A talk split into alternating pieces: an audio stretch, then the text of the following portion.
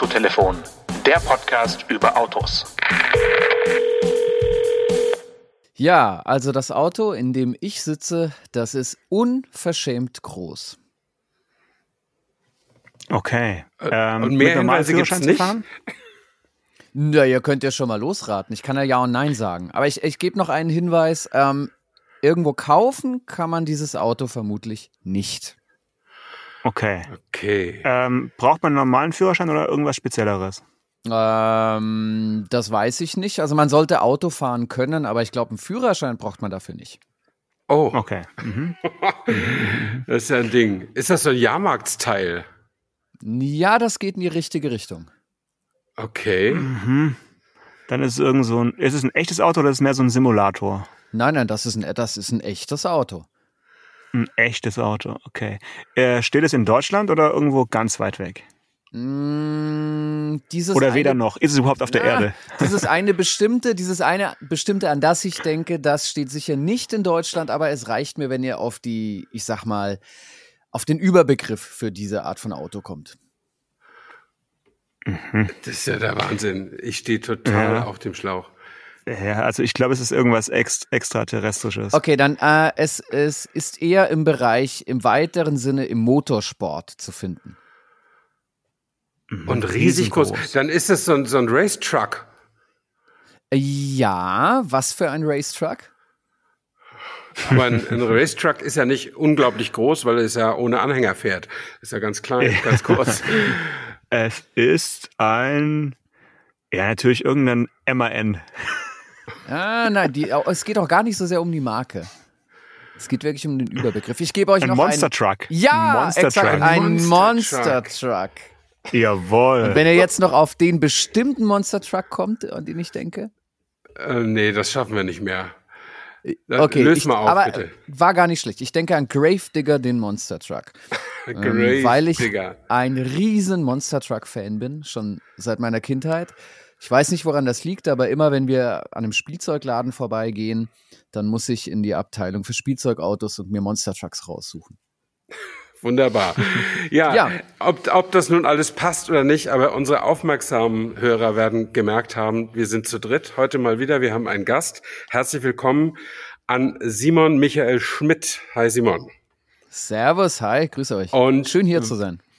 Und warum wir ihn als Gast haben, das wissen unsere oder könnten unsere alleraufmerksamsten Hörer und Hörerinnen gemerkt haben. Denn seit Folge 250 haben wir ein neues Intro. Nicht mit Synthesizer-Schlagzeug, sondern mit echtem Schlagzeug. Und Simon, seines Zeichens Schlagzeuger bei der wunderbaren Gothic Metal Kapelle Subway to Sally, hat dieses äh, Schlagzeug, äh, diese Schlagzeugspur für uns in seinem Studio produziert, aufgenommen und uns zur Verfügung gestellt. Dafür herzlichen Dank. Und dafür reden wir einfach mal mit Simon über Autos, weil der nämlich ein ganz tolles Auto fährt und mir, nachdem ich ihn eingeladen habe, irgendwann gestanden hat, dass er sich, dass er sich für Autos überhaupt nicht interessiert. Und die Perfekter erste Frage, die erste Frage, lieber Seemann, warum interessiert man sich überhaupt nicht für Autos und fährt so ein scharfes Teil wie ein Audi A5? Aber echt, das würde ich auch mal wissen. Also grundsätzlich Musiker interessieren sich für praktische Autos, ja.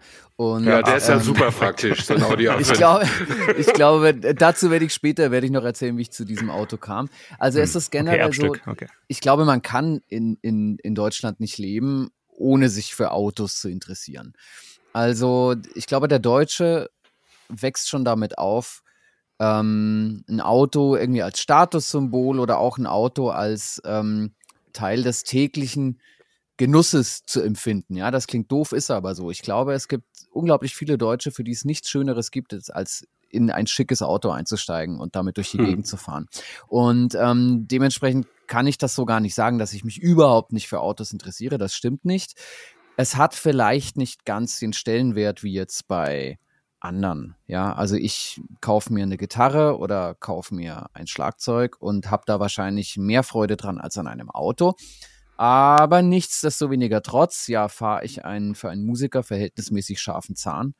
Ähm, und ein denkbar unpraktisches Auto, nämlich einen äh, Audi A5 Sportback. Ja, immerhin. Die, die große Version, da kriegst du eine Trommel mehr rein, aber dein ja, ganzes Schlagzeug kriegst du nicht da rein, oder? Ja, naja, also der, der Test, also ich, ich, ich habe dieses Auto ja nicht freiwillig gekauft. Ich, äh, es, ja, es wurde ja, es war ja Bestimmung. Dieses Auto hat ja mich okay. gefunden und nicht umgekehrt. Und ich wollte eigentlich wieder einen Skoda Octavia kaufen, einen schönen Kombi, mhm. wo eben auch mhm. stressfrei meine Gitarrenbox reingeht und so.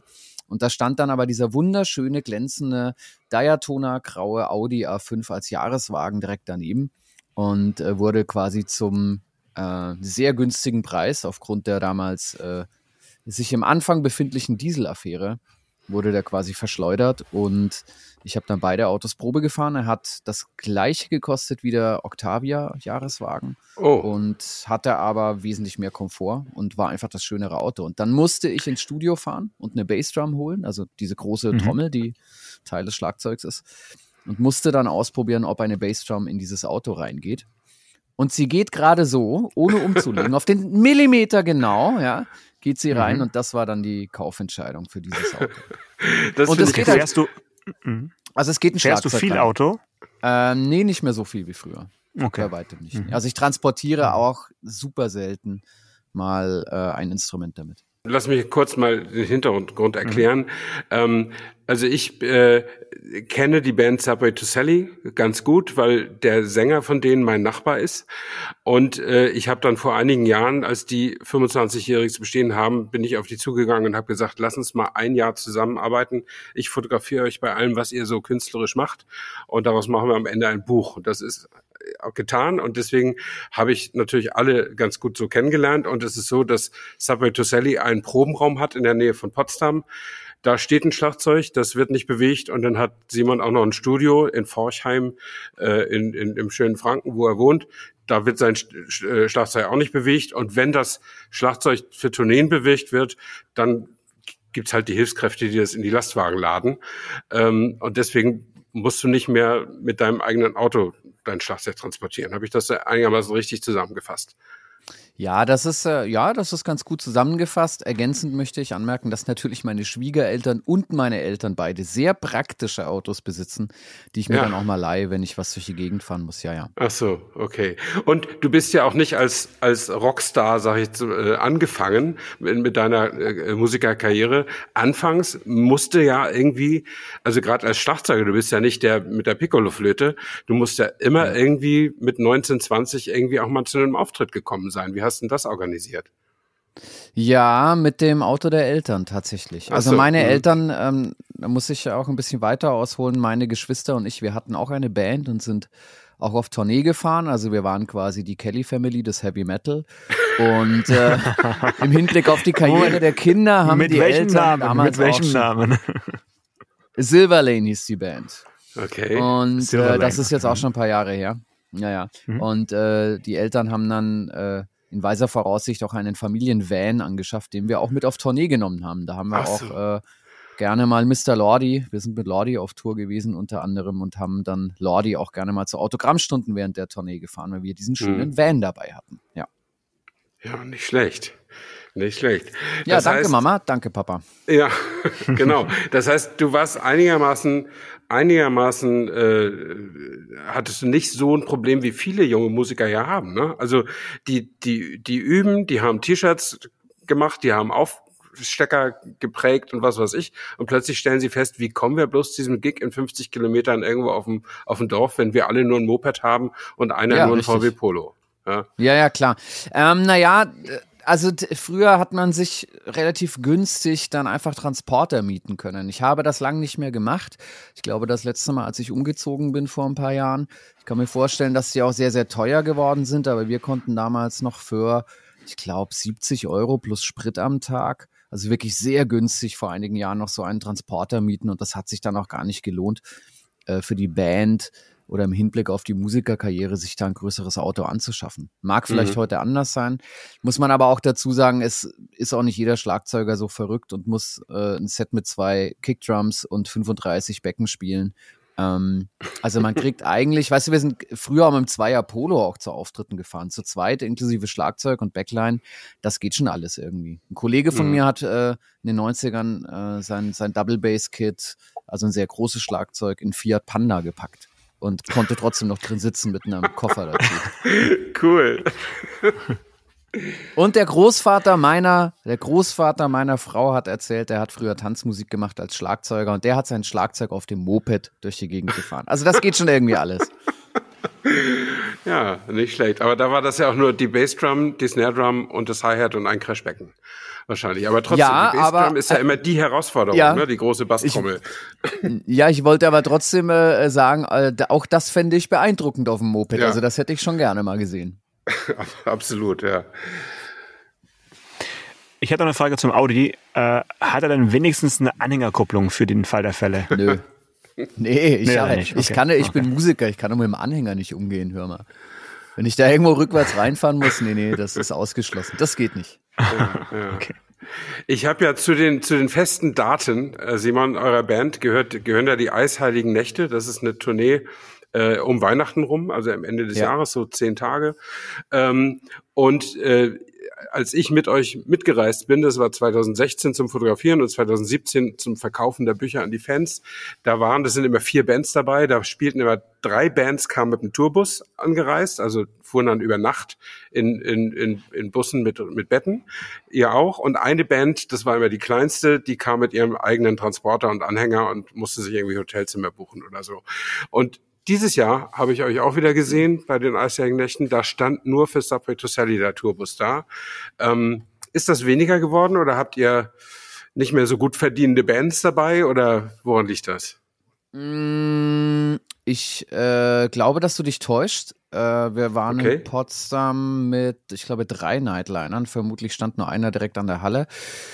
Und äh, zeitweise fährt dann auch die Crew, also die die Technik auf und abbaut, auch mit dem Nightliner mit. Ähm, also ab einer gewissen Größenordnung ist es einfach der bequemste Weg für eine Band, mit einem Nightliner zu reisen. Und äh, wie du schon gesagt hast, selbstverständlich ist das auch ein Kostenfaktor, auch ein Faktor, der sich durch Corona auch fast verdoppelt hat.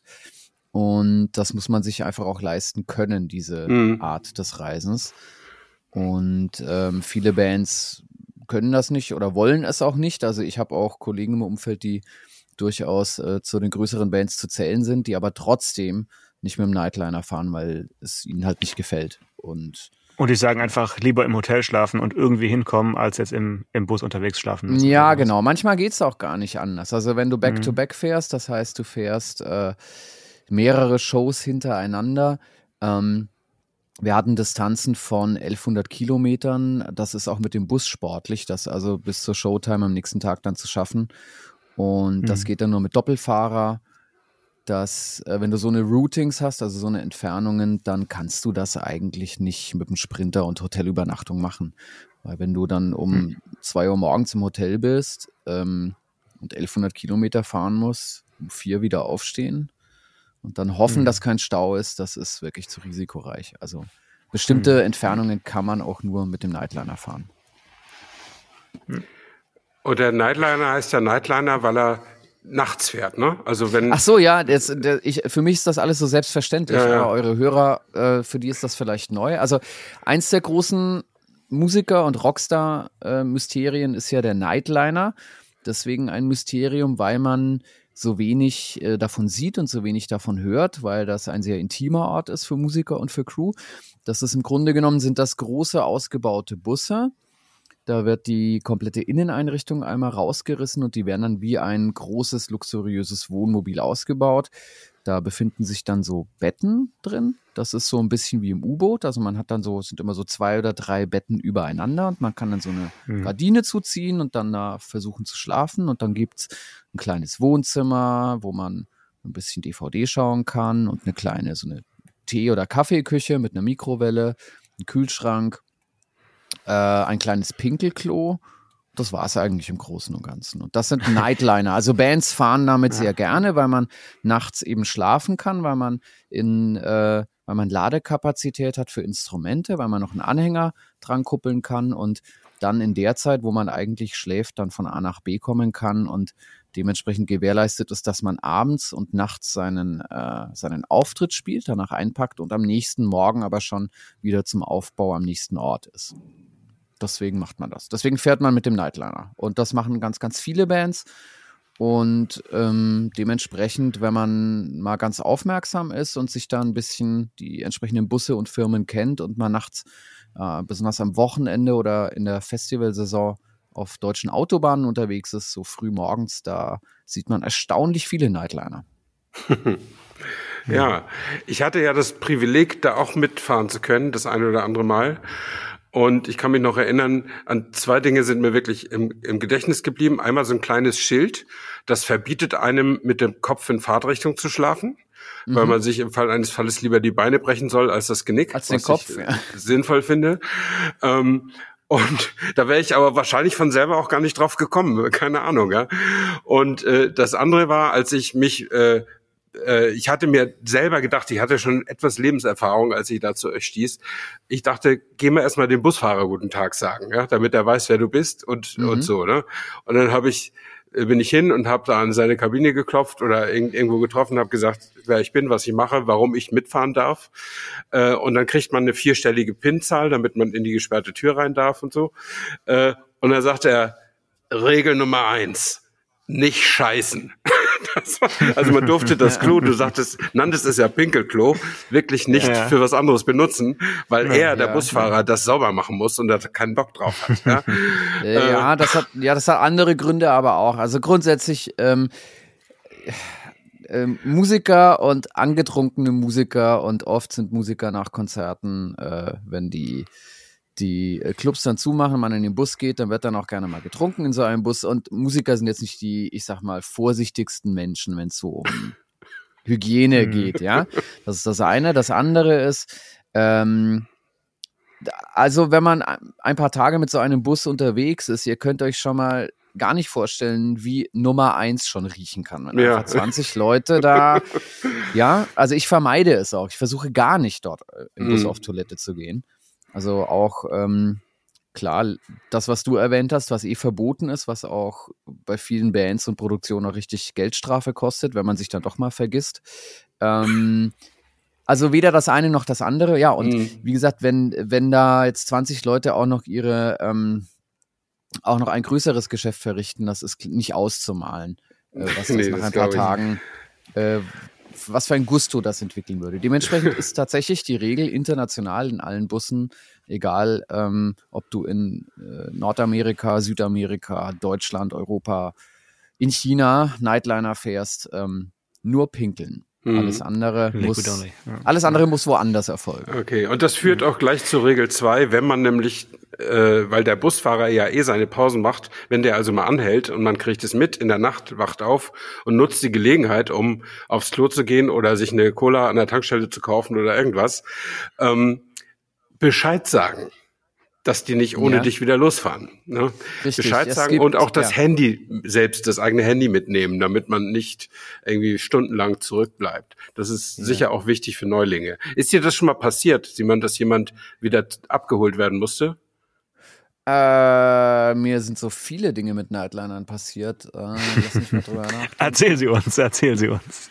Ja, also da, dazu äh, zum Thema, ich gehe mal kurz raus und hol mir äh, und hol mir einen Truckerpimmel an der Raststätte. Dazu kann ich sagen, äh, es gibt einen Code, nämlich man legt einen kleinen persönlichen Gegenstand auf den äh, auf den Fahrersitz. Also ein Geldbeutel, der Geldbeutel vielleicht nicht, aber ein Feuerzeug oder ein Stift, was man halt gerade einstecken hat, legt man ja. drauf. Und so weiß der Busfahrer, wenn da etwas Persönliches liegt, ein Gegenstand, das noch jemand außerhalb des Busses ist. Ach und wenn man reingeht, nimmt man den halt wieder mit. Und das ist eigentlich so der, ähm, die Regel. Ob die inzwischen auch alle, früher hatte man auf diesen Bussen nur Fahrer, die sehr erfahren sind und das schon sehr lange machen und auch nur Nightliner fahren. Äh, ich weiß nicht, wie das in, äh, inzwischen ist. Ähm, ob die auch alle diese Regeln kennen, weiß ich nicht, aber so war immer die Regel, wenn man den Bus verlässt und nicht mhm. Bescheid sagt. Und Erlebnisse mit Bussen, ja, nee, ich bin ähm, letztes Jahr äh, wurde ich vergessen mitzunehmen. Das ist äh, ähnlich cool. Das ist äh, auch wirklich sehr schön. Also ich bin, äh, wir bin dem Bus entgegengefahren, so 200 Kilometer ungefähr und stand dann um ähm, 23.30 Uhr wie vereinbart an der Autobahnraststätte und habe dann ähm, irgendwann, ich saß im Auto, habe gewartet und gewartet und gewartet und bei der Nummer des Busfahrers ging niemand ran und ich sollte so um 12 mitgenommen werden, dachte mir, na gut, die verspäten sich ein bisschen. Um halb zwei habe ich dann doch mal angerufen und niemanden erreicht. Und ich glaube, um halb drei oder um drei klingelte dann mein Telefon und meine Tourmanagerin war dran und meinte, ja, sie ist gerade noch mal äh, wach geworden und dachte sich, sie schaut mal nach, ob ich an Bord bin und hat festgestellt, ich bin nicht an Bord, wo ich denn bin. Und dann sage ich so, ja, ich bin an der Autobahnraststätte seit drei Stunden.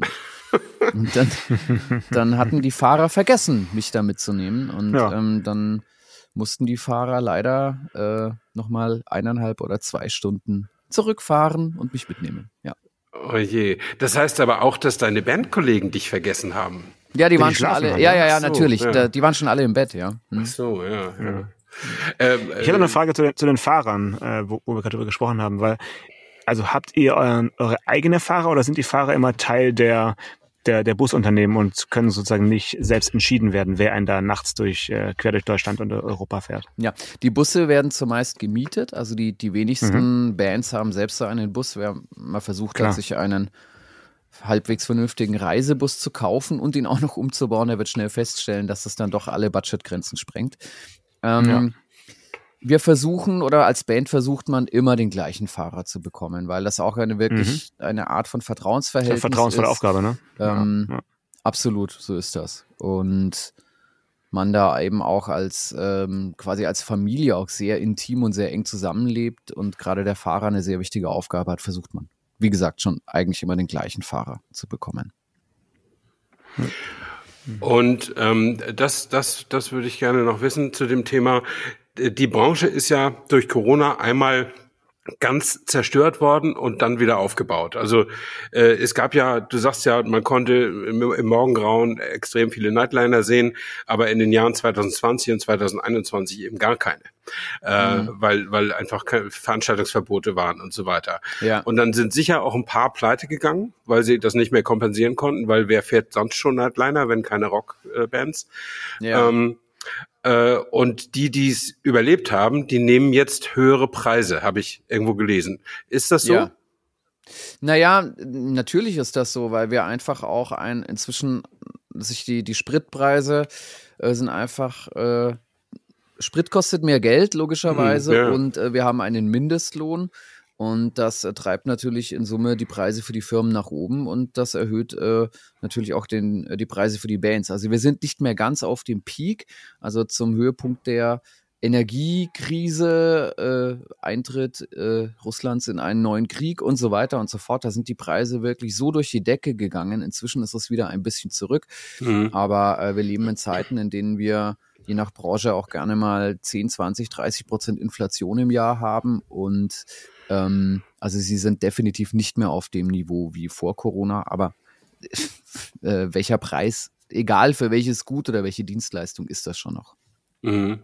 Ja, aber ich hatte immer das Gefühl, dass es in eurer Branche besonders stark zugegriffen hat. Man sieht ja auch an den Ticketpreisen, so. selbst ja. für kleine Bands äh, zahlt man jetzt richtig großes Geld zum Teil, was ich ja. den Musikern durchaus auch gönne, aber was wahrscheinlich der, einfach der Erhöhung der nicht, Nebenkosten nicht der ankommt äh, wahrscheinlich, ne? geschuldet mhm. ist. Ne? Ja, wir hätten, also unsere Branche ist durch Corona enorm beschädigt worden.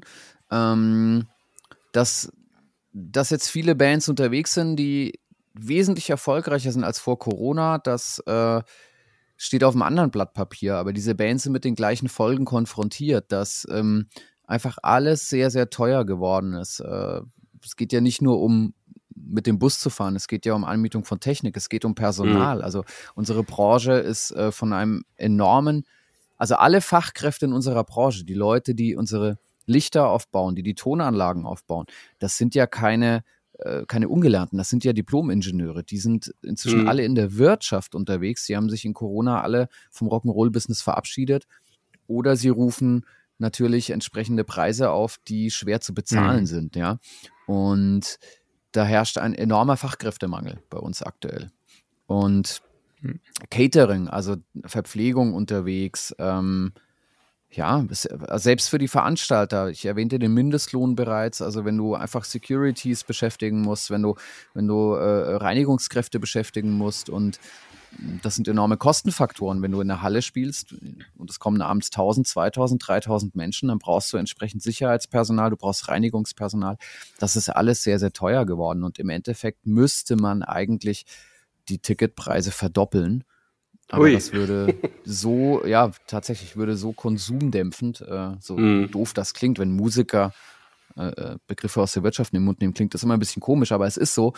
Äh, es würde so konsumdämpfend wirken, dass, ähm, dass man das einfach nicht. Eine halbleere Halle ist halt nicht so cool wie eine volle Halle, ne? Ja, ja also äh, natürlich, du hast auch kein Interesse vor, äh, Punkt eins deine Fans zu verbrellen und Punkt zwei äh, hast du auch keinen Bock, ähm, von einer leeren Halle zu spielen, vollkommen richtig, ja. ja. Also du hast auch keine Lust, selbst wenn das Ticket 1000 Euro kostet, dann äh, verdienst du vielleicht mit 100 Leuten mehr als mit äh, 1000 Leuten, die ähm, äh, ein günstigeres Ticket kaufen, aber ein bisschen Spaß machen für alle Beteiligten sollte es schon auch noch, weil darum geht's ja in unserer Branche, hm. vornehmlich. Hm. Hm. Ähm, ich würde noch mal äh, ganz, ganz zum Anfang deiner äh, Autokarriere noch mal äh, einen, einen, Blick drauf werfen wollen. Äh, kannst du uns noch kurz erzählen, wie deine Führerschein-Historie sozusagen war? Hast du schon, bist du eher ländlich aufgewachsen oder bist du quasi wirklich erst mit Führerschein losgefahren und hast du die Chance davor schon beim Onkel irgendwie auf dem Feld rumzugurken? Wie war sozusagen der, der Start für dich in die, in die Selbstfahrerzeit? Ja, ich habe ja, ich habe ja schon immer in Bands gespielt und ähm, mhm. da gab es natürlich schon mal die Möglichkeit vor dem Festzelt an einem, an einem schönen Nachmittag, wenn der Aufbau gemacht wurde, da mal irgendwie mit dem Zweier-Polo des Sängers mal ein paar Runden zu drehen. Aber so wirklich ernst zu nehmen, also ich habe auch keinen, äh, obwohl ich auf dem Land aufgewachsen bin, hier im schönen fränkischen äh, Forchheim, äh, wo quasi, äh, besser gesagt, meine Eltern und meine Familie haben in Schlammersdorf gelebt. Das ist also ein Ort mit 400 Einwohnern, einer Kirche, einer Bushaltestelle und einer ortseigenen Brauerei. Aber mehr gibt's dann da auch wirklich nicht. Und dieser Bus, der fuhr damals auch einmal morgens um sieben und einmal nachmittags um vier äh, in die nächstgrößere Stadt, eben nach Forchheim. Und das war's dann auch. Und ähm, hatte trotzdem kein Moped, kein Roller, nichts und habe dann tatsächlich erst mit 18 Autoführerschein gemacht und so richtig äh, saß ich auch erst hinterm Steuer in meiner ersten Fahrstunde. Also wie gesagt, von ein bisschen auf dem Acker mal rumgurken abgesehen. Hm. Und dein erstes Auto? Und dann? Hm. Ja, mein erstes Auto war natürlich das Auto meiner Eltern. Das war ein mhm. roter Zweier Polo.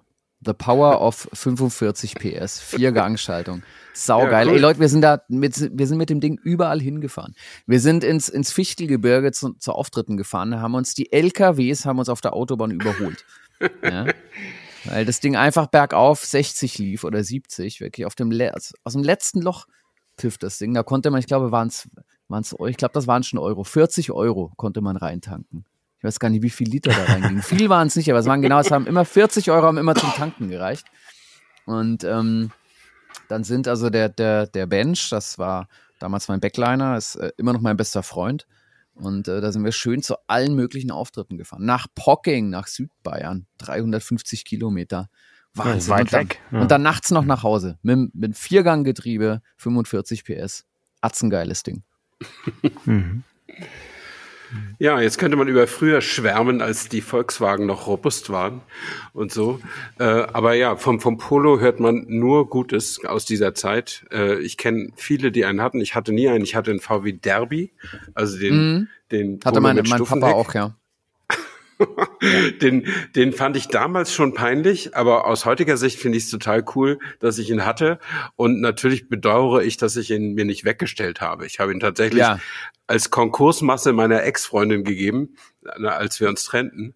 Und ja. was dann aus ihm geworden ist, weiß ich nicht. Ach, Stefan, das ist so schade. Du wärst echt mal ein Held, wenn du damit zu Fotoshootings fahren würdest. Stell das mal vor. ja. Das ist, das ist wirklich, der Derby ist das biederste Auto, das, glaube ich, jemals gebaut wurde. Es gibt kein ja, der, der Jetta, noch ein Stück mehr. Oh, der Jetta, Wahnsinn. Hm. Hm. Das sind Autos, das die hat, die hat Opel schon Bora, so. auch nicht schlecht.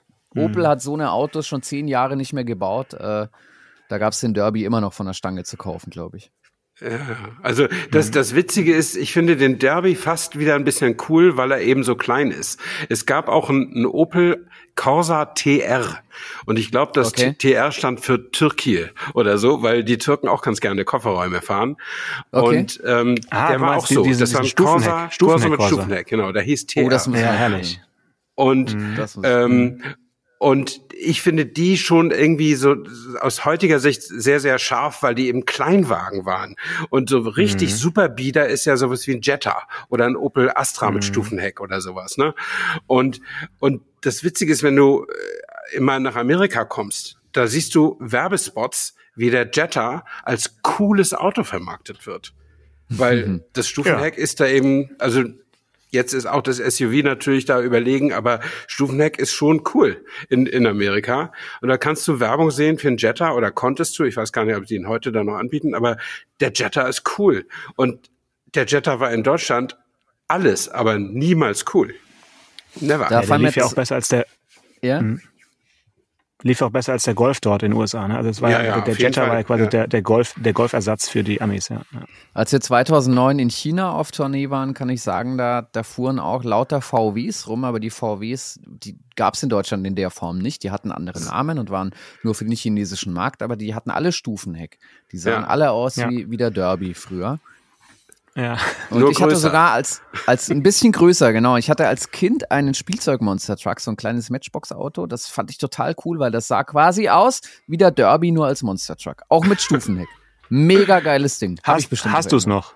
Bestimmt. Mhm. Habe ich garantiert noch irgendwo.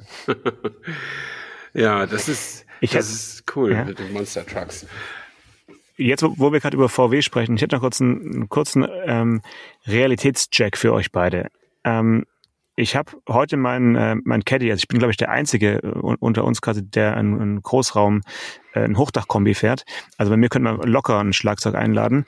Ähm, ich hatte den jetzt nochmal beim Service, um die hinteren Bremsen machen zu lassen, bei einem VW-Autohaus.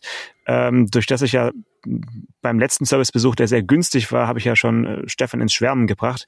Jetzt habe ich heute, wie gesagt, hintere Bremsen beim Caddy inklusive Arbeitszeit, inklusive Bremsscheiben äh, und, und ähm, Belege und so weiter, alles neu. Ich möchte von euch beiden, wie aus der Pistole geschossen, kurz mal hören, was es gekostet haben dürfte. 600 Euro. Also, mhm. weil ich deine, deine Inspektionsnummer ja schon kenne, 250. Ja, jetzt hör doch auf. Ich war bei einem VW-Autohaus. Ja.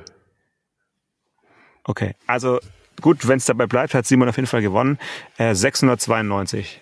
Okay. Es kostet irgendwie, ja. äh, äh, es kostet fast alles immer 600 Euro, wenn man äh, ja. zum äh, entsprechenden Auto ausgeht. Das ist bei meinem, bei meinem Audi meistens noch ein bisschen teurer, aber. Immer das Doppelte, immer das ja, Doppelte. bei Audi die, die, gleichen Teile, ja, gleich, gleich eine, eingepresst, gleiche Prägung, aber immer das Doppelte bei Audi. Ich habe gestern das, das Auto meiner Frau, die fährt ein A3, ähm, in die Werkstatt gebracht, weil ihre Frontscheibenbelüftung nicht mehr funktioniert, was so ein bisschen nachteilig ist beim Wetter, wie es jetzt im Moment ist. Ja. Und ich wusste genau, ich habe, ich habe, der meinte dann, da ist so ein Motor kaputt, das muss repariert werden. Ja, 600. Genau, ich habe gefragt, ich habe hab eigentlich gar nicht, ich wollte gar nicht fragen, was es kostet, weil die Antwort ist immer 500, 600 Euro. Das ist oh, so die Standard, ja. Standardrechnung, ja. wenn irgendwas kaputt ist, ja. Es ist ja, ähm, ich bin ja großer YouTube-Gucker und äh, da gibt es so Kanäle, äh, die ergötzen sich daran, dass so die großen Autohäuser Fehldiagnosen stellen und viel zu teure Reparaturen machen oder gar keine. Und äh, sie selber machen dann eine Reparatur für einen Ersatzteilwert von 25 Euro oder 50 Cent oder sowas. Ja? Ähm, und das liegt natürlich daran, dass die großen Autohäuser sich eigentlich mit, mit Umsätzen unter 500, 600 Euro gar nicht abgeben wollen. Also wenn die dir eine Reparatur machen können für 120 Euro, das lohnt sich für die nicht. Da ist dann ein Gewinn drin ja. von 12,50 Euro. Das brauchen die nicht. Deswegen machen ja, die das nicht. Ja. Ich, äh, ich habe da eine leidvolle Geschichte mit, äh, wie man so schon sagt, Marken, äh, äh Markenwerkstätten oder Vertragswerkstätten. Ähm, mhm. Ich hatte auch oft das Gefühl tatsächlich, dass sie mir entweder was verkaufen wollen, was äh, nicht nötig ist, oder mich einfach über den Tisch ziehen. Ähm, ja, besonders wenn es ein Schaden ist, der über eine Versicherung läuft. Ja. Da, da habe ich ganz, ganz, ganz schlechte Erfahrungen mit unserer ansässigen Markenwerkstatt hier vor Ort gemacht. Und zwar mehrfach. Mhm. Wie machst du es inzwischen? Fährst du dann auch mit deinen neueren Autos woanders hin oder ja. hast du da irgendwie so eine, so eine Frist, wo du sagst, nach drei Jahren oder, oder wie ist bei dir? Naja, ich hatte eine verlängerte ähm, Gebrauchtwagen-Garantie und äh, so lange mhm. musste ich quasi zum Vertragshändler, aber jetzt, äh, nachdem die ab, ausgelaufen ist, äh, möchte ich eigentlich nicht mehr in die Vertragswerkstatt gehen. Und gehst du zu irgendeinem Hinterhofschrauber oder hast du Kumpels oder wie ist da bei dir so die ja, Versorgung im, ja, im Fränkischen? Ich bin, äh, ja, ja, ja, hier, also wir sind hier durchaus, also ähm, wir sind hier. Haben alle eine Hebebühne, ne? Ja, ja, ja, ja. Also wir sind hier eigentlich, wir haben auch Strom und warmes Wasser und ja. ähm, offenbar auch Internet, sonst könnten wir dieses Gespräch nicht führen. Wie bitte? Ich, kann ich das ganz schnell hören? ja, genau. Ähm, nein, ernsthaft, ich, ich suche gerade eine neue Werkstatt, weil meine Frau ähm, hat den Job gewechselt und die hat unser Auto immer mitgenommen oder unsere Autos, weil sie eine relativ familiäre und schöne Werkstatt direkt nebenan hatte. Und jetzt mhm. habe ich festgestellt, dass hier neben dem Studio auch eine schöne familiäre Werkstatt ist. Und da ist jetzt quasi das Auto meiner Frau zum ersten Mal. Und wir probieren uns gegenseitig aus. Wir lernen uns gerade kennen. Es ist sehr vertrauenserweckend, weil direkt nebendran der TÜV Ebermannstadt ist. Und ich habe ah. so das Gefühl, na ja, wenn die Werkstatt und der TÜV auf einem Hof sind, dann muss das schon was Vernünftiges sein. Es gibt mir irgendwie ein seltsames Oder halt Gefühl. das Gegenteil. Ja, es gibt mir, na, mir, danke, dass du sagst, bis jetzt gab es mir ein Gefühl von Sicherheit. Ja. Das Problem ist halt immer, wenn du, wenn man zum Experten geht, ne? gehst du zum Zahnarzt, der hakelt so ein bisschen mit den, zwischen deinen Zähnen herum und dann macht er ein ganz betrübtes Gesicht und sagt, da muss eine Brücke hin.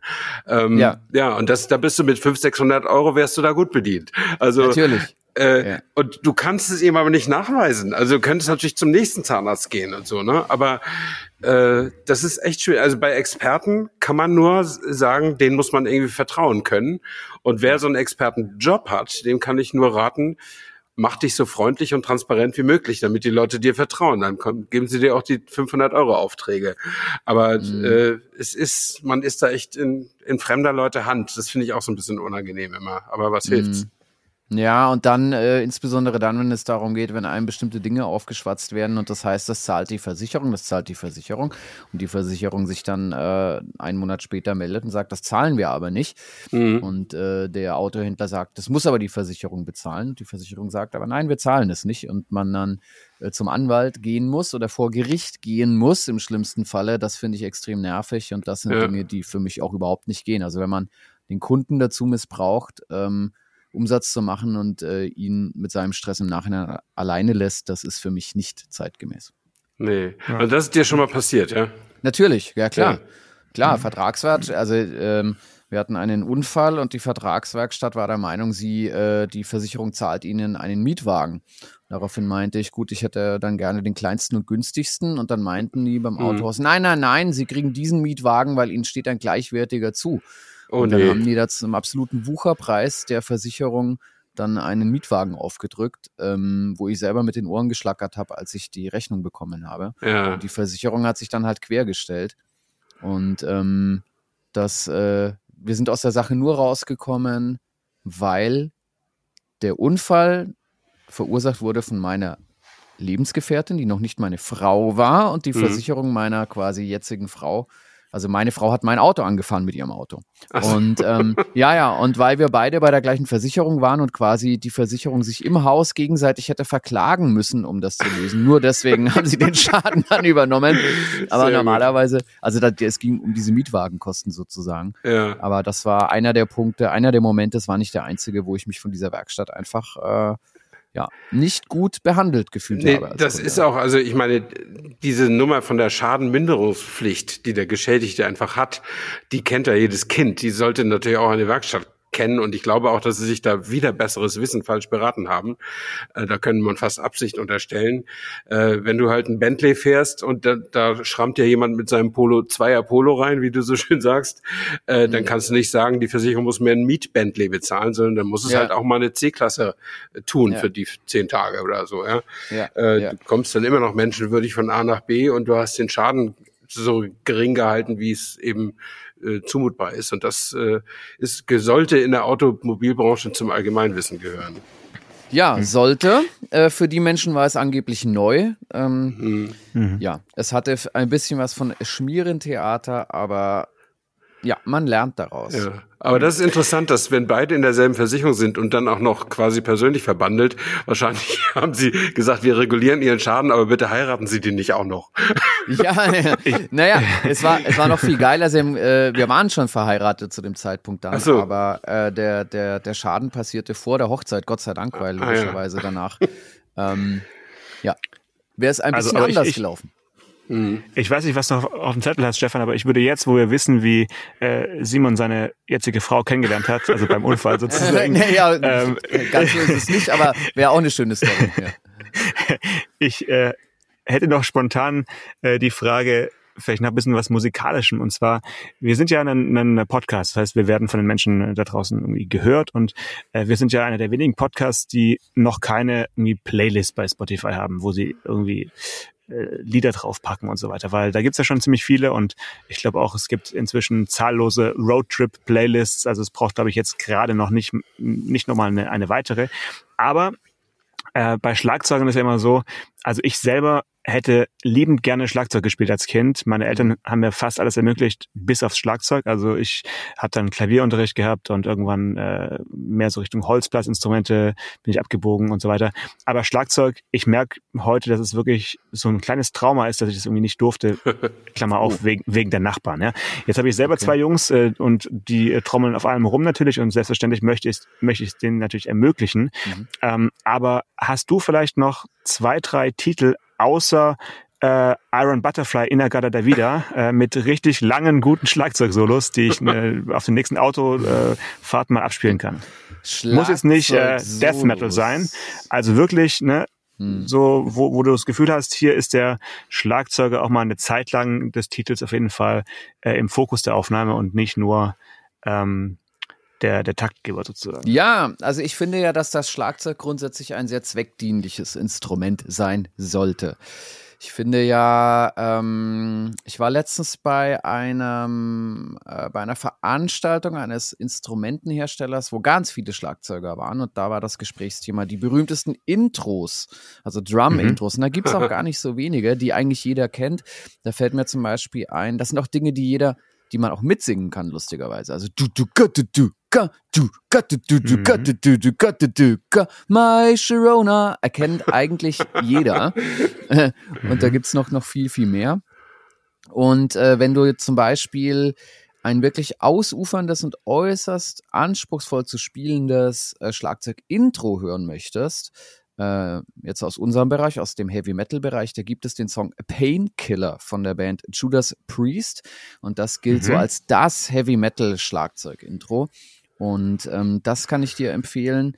Äh, das eben gesungene My Sharona finde ich auch eine schöne Schlagzeugstelle, auch eine sehr geschmackvoll gespielte äh, Schlagzeugstelle und ja, das wären jetzt mal zwei Titel, die mir spontan einfallen. Es gibt sicher mhm. noch viel, viel mehr. Vielen Dank. Hallo, sagt jetzt keiner mehr was? Ja, ich habe ja, du bist dran, ich habe vom Heavy Metal Schlagzeug erzählt. Danach ist immer erstmal Stille für eine gewisse Zeit. Danach ja. müssen wir erstmal kurz genau die ja, Ohren wieder ich, die Ohren wieder einstellen. Ich, ich wollte ne, ich war so gleich wird's laut. war so verwirrt, Janosch, weil du vielen Dank gesagt hast. Ich dachte, jetzt hört's auf. Ähm, aber äh, weil du sagtest, das Schlagzeug sei zweckdienlich. Ich finde ähm, das ist ja, da stellst du ein bisschen dein Licht und dein Scheffel, weil ich, das hat ja in den letzten 20 Jahren hat das Schlagzeugspiel ja einen erheblichen Aufschwung genommen, äh, mhm. auch an seiner musikalischen Bedeutung und natürlich dann damit einhergehend an der äh, von der technischen Fähigkeit der Schlagzeugspieler her. Also äh, mhm. das sind ja schon ausgefeilte Schlagzeugparts, die man jetzt, wenn du zum Beispiel krank wirst, kann das jetzt nicht jemand ungeprobt einfach dich ersetzen am Schlagzeug. Er ja. kann sicher den Takt halten für deine Kollegen, aber äh, mhm. äh, deine Kollegen müssen sich sehr auf neue Schlagzeugsounds und Töne und sowas einstellen, weil man das unmöglich alles innerhalb von einer halben Stunde auswendig lernen kann. Oder Richtig. sehe ich das falsch? Nö, nein. Ich glaube, äh, also ich glaube, dass man kein Konzertprogramm der Welt ähm, innerhalb von 90 Minuten auswendig lernen kann, außer es ist vielleicht die Top 40 Coverband mit Songs, die man schon äh, tausendmal gespielt hat, dann vielleicht ja. Mhm. Ähm, aber das, was du ansprichst, kann ich bestätigen. Also gerade Social Media hat äh, Schlagzeugspielern weltweit einen enormen technischen Schub verliehen, ja, weil es jetzt sehr, sehr viele Künstler gibt, die gar nicht in der Band spielen müssen, um äh, viele Menschen zu erreichen und weil man auch äh, durch äh, sich Videos angucken, verlangsamen, Sachen runterladen, mhm. einen ganz anderen Zugang hat, auch sich zu bilden, auch sich technisch an diesem Instrument zu bilden. Und äh, da ist wirklich ein, äh, da ist enorm was passiert in den letzten zehn Jahren. Also die, ähm, die technischen Fähigkeiten von Schlagzeugern im Großen und Ganzen haben zugenommen. Und zwar deutlich zugenommen. Und ähm, das hört man natürlich auch äh, in der zeitgenössischen Musik, wenn man sich das anhört. Ja, das mhm. Schlagzeug mhm. war schon immer ein wichtiges Instrument, aber es ist, ähm, wenn man auch die, die Entwicklung von, von Sound, also gar nicht von, von Bands, die live spielen, sondern von jetzt Produktionen, von, von äh, Schallplatten oder MP3 sich anhört, dann kann man schon feststellen, dass auch in den letzten 20 Jahren das Schlagzeug auch vom, von der Soundästhetik her auch immer dominanter geworden ist. Mhm, was ich genau. natürlich gut finde als Schlagzeuger. Aber da äh, kann ich dir absolut beipflichten. Es ist tatsächlich so, dass sich das ähm, Schlagzeug als Instrument sowohl technisch als auch soundmäßig schon ganz schön emanzipiert hat in den letzten mhm. Jahren. Gut, damit würde ich sagen, ich bedanke mich für deinen Besuch bei uns, Simon. Ja, ich Und danke euch. Äh, war toll mal äh, nicht nur über äh, über äh, Musik und über Bands zu sprechen, sondern auch Sex mal and Drugs and Rock'n'Roll. Genau, Sex, Drugs und Cars. Nicht immer das Gleiche. Ja, genau. genau. Hat und mir Spaß gemacht. Ich, Vielen Dank euch. Ja, mir auch. Äh, und ich würde gerne die Session hier abschließen, auch mit, mit einem kleinen, aber aufgelösten Rätsel, was mit deinem Beruf ein bisschen zu tun hat, Simon. Ähm, mhm. Habe ich auf YouTube gesehen, also Social Media im weitesten, weitesten Sinne. Ähm, mhm. Musiker, die mit ihren Gerätschaften zum, zum Auftritt kommen. Dann siehst du als erstes den Bassisten, der trägt einfach seinen Instrumentenkoffer. Dann siehst mhm. du den Sänger, der trägt gar nichts. Mhm. Dann siehst du den Schlagzeuger, der kommt mit so einem VW Caddy und trägt mit einem Kumpel zusammen die, die Drums rein. Ja. Und dann kommt der Gitarrist und, und der, der weiß so ein, so ein 40 Tonner mit Equipment genau, ein Sattelschlepper. Ja, ja. Das ist also ich ja ja. Das liegt daran, weil Gitarristen immer unsicher sind, was ihr Equipment angeht. Das ist so krass. Also man denkt immer, dass Schlagzeuger Equipment-Nerds sind, aber es ist gar nicht so. Also Gitarristen sind die, die 35 Gitarren brauchen, die alle gleich aussehen und alle wahrscheinlich auch gleich klingen, obwohl sie das Gegenteil behaupten, dass sie ja. ganz unterschiedlich klingen und die auch ganz, ganz viele Verstärker haben und Boxen. Das ist irre. Ähm, ja. Und trotzdem immer die gleiche Gitarre und trotzdem immer den gleichen Verstärker und die gleiche Boxen eben am Ende des Tages. Aber ja, es ist wichtig, den ganzen Kram zu haben. Vielleicht hat genau. das auch so eine Art Statussymbol. Das ist wie mehrere Autos zu besitzen. Genau. Haben ist besser als brauchen. Das gilt in so vielen Facetten des Lebens. Also ja. in diesem Sinne, danke nochmal für deinen Besuch und allen Hörern und Hörern. Hoffe, dass es Spaß gemacht hat und bis nächste Woche. Und das Schöne ist ja, wir hören dich jetzt jede Woche und auch in den nächsten Sekunden Ohrenspitzen genießen. Bis dann. Ciao. Autotelefon, der Podcast über Autos. Mit Stefan Anker und Paul Janosch Ersing.